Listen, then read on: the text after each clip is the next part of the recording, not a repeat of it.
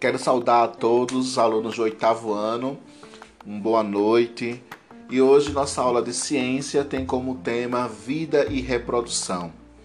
Importante a gente poder falar desse tema, né? Porque estamos associando todo o formato do nosso processo enquanto ser vivo, enquanto ser humano, que é também é, destacar a ação do sistema reprodutor. Bom, existem diversas definições para o termo vida, mas em biologia, do grego bios, que significa vida, e logos, que significa estudo, dificilmente podemos dissociar vida de reprodução.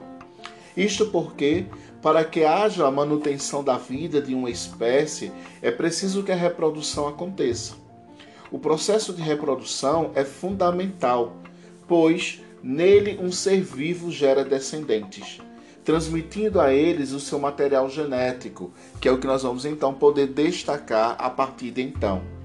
Você pode pegar seu material didático aí na página 98, né, o seu livro, e você pode acompanhar junto conosco essa aula sobre a vida e sobre o sistema reprodutor. Vamos falar um pouco agora sobre o nosso material genético. Uma célula eucariótica ela é constituída basicamente de membrana plasmática, de citoplasma, diferentes organelas e um núcleo delimitado por membrana. No interior do núcleo há o material genético. Nos eucarióticos, material genético do núcleo é sempre o DNA, um dos principais responsáveis pela transmissão de características de geração parental para os nossos descendentes. A essa transmissão de características damos o nome de hereditariedade.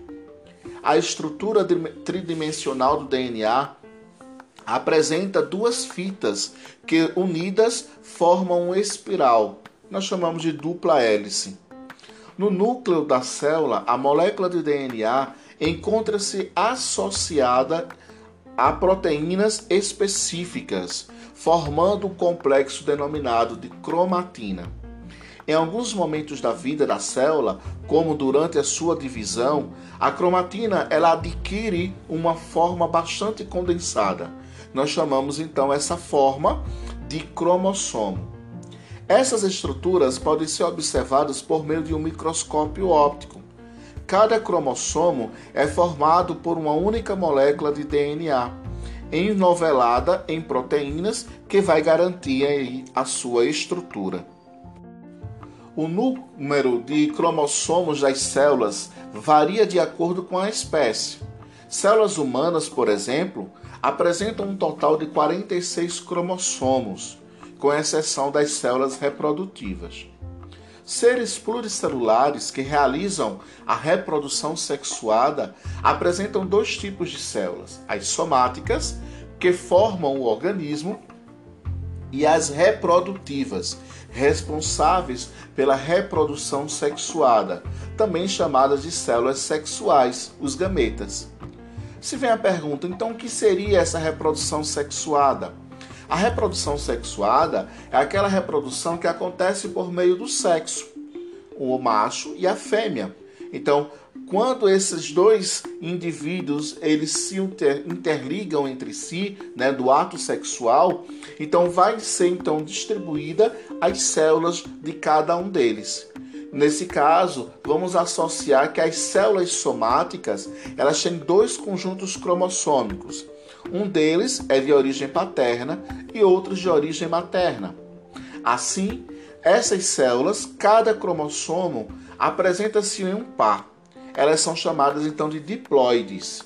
Lá no livro de vocês, vocês vão poder observar que nessas células diploides, o número cromossômico que vai ser representado é uma formação de 2N. Esse 2 representando as duas células que vão ser então agrupadas, ou seja, unidas. Nas células somáticas humanas, é, esses dois N's correspondem a 46 cromossomos. Bom, então o que significa dizer isso? Quando eu falei anteriormente, o homem ele tem as células haploides, que aí nesse caso representa N, né? Ou seja, as células masculinas, né, o espermatozoide, vamos chamar de gametas, né, são representados pelos nossos pares cromossômicos N. Então ele tem 23 pares cromossômicos. No caso da mulher, nós vamos encontrar o gameta que são os óvulos, que também representado N, temos também 23 pares cromossômicos. Então, quando ocorre a fecundação, essas duas células elas se unem. Então, daí vem a questão das células diploides, né? Ou uma formação diploide, que aí nesse caso representa a junção dos 23 pares cromossômicos masculinos e os 23 pares cromossômicos femininos, dando um total 46 pares cromossômicos. Durante o processo de divisão celular, é possível fotografar né, os cromossomos de uma célula diploide e manipular imagens organizando-os por semelhanças de formas e tamanhos. Ao conjunto organizado de todos os cromossomos de uma espécie eucariótico, nós então chamamos ou dá-se o nome de cariotipo. Nós vamos poder então observar que o cariotipo de um homem ou de uma mulher né, estão associadas a essa forma né, de agrupamento que existe entre os seus gametas.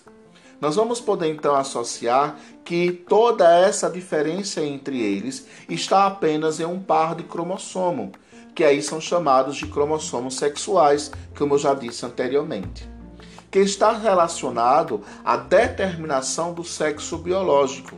Nos homens, o par cromossômico sexual é constituído do cromossomo X e Y, enquanto nas mulheres são dois cromossomos X. Daí a gente poder questionar geneticamente por que nascem mais mulheres do que homens. Já se perguntaram por que isso? Porque temos mais mulheres do que homens?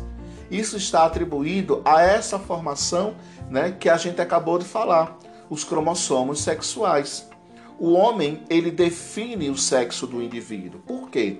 Porque o seu gameta vai apresentar um par cromossômico X e Y, enquanto a mulher ela só desenvolve o cromossomo X.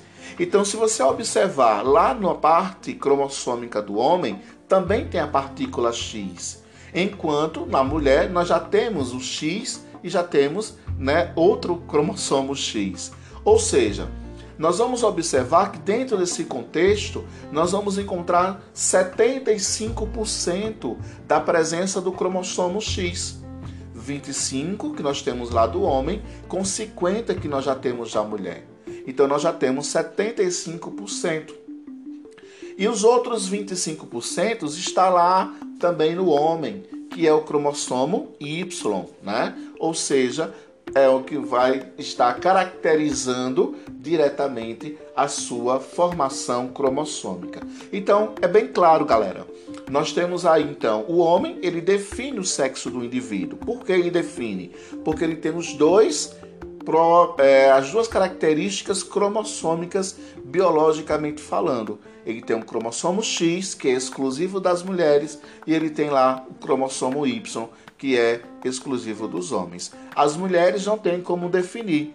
Né? A gente volta um pouquinho lá na história, né? onde a gente podia observar que as mulheres antigamente eram muito massacradas, porque na história né, os reis queriam porque queriam que as mulheres dessem um filho homem, né? Mas não eram as mulheres que tinham esse papel, né? Quem dava esse papel, quem tinha esse papel, hoje, geneticamente falando, hoje já com a história né, da, da evolução da tecnologia, do mapeamento do gene, né, hoje é possível a gente poder descrever isso. Então era o homem que definia, não era a mulher. A mulher só tinha como gerar mulher, porque só tinha cromossomo X.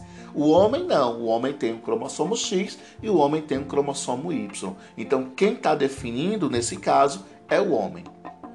Para crescer e se desenvolver e reparar ferimentos e outros danos ao organismo, os seres pluricelulares precisam de novas células, que são produzidas por meio de um processo de divisão celular, denominado de mitose. Os seres vivos também produzem células específicas para a reprodução. As células sexuais ou gametas, por meio da divisão celular, são chamados de meiose. Vamos então poder analisar o que representa cada uma delas. A mitose, ela passa a descrever uma composição da cromatide, ou seja, ou seja, a célula mãe, né? Ela que passa a descrever diretamente esse comportamento que vai existir da divisão das células filhas, assim associadas. Então, é ela que começa a divisão do, do desenvolvimento da associação celular. A mitose e a meiose são processos de divisão celular, né, uma importante etapa do ciclo da célula. Este ciclo da vida da célula, o qual é iniciado assim que uma célula se forma e determinado quando ela se divide, formando duas novas células.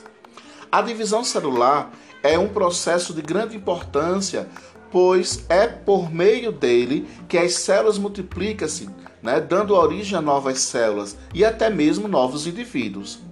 Embora a mitose e meiose sejam processos de divisão celular, elas apresentam algumas características distintas, que é o que nós vamos ver nessas fases distribuídas por cada uma delas.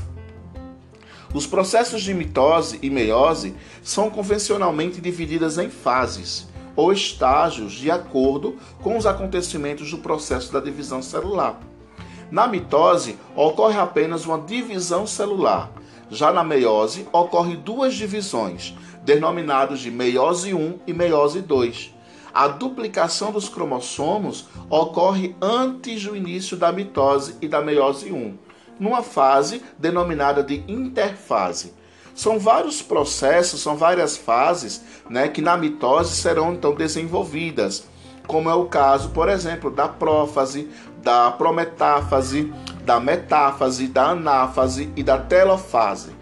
Essas são exatamente os cinco, as cinco etapas que serão desenvolvidas a partir do, do processo dessa divisão da célula. Lembrando que todo esse procedimento, gente, é desenvolvido durante o procedimento da fertilização, né? Quando ocorre o ato sexual. Então, quando o, a criança, o bebê, podemos assim dizer, o feto está sendo gerado.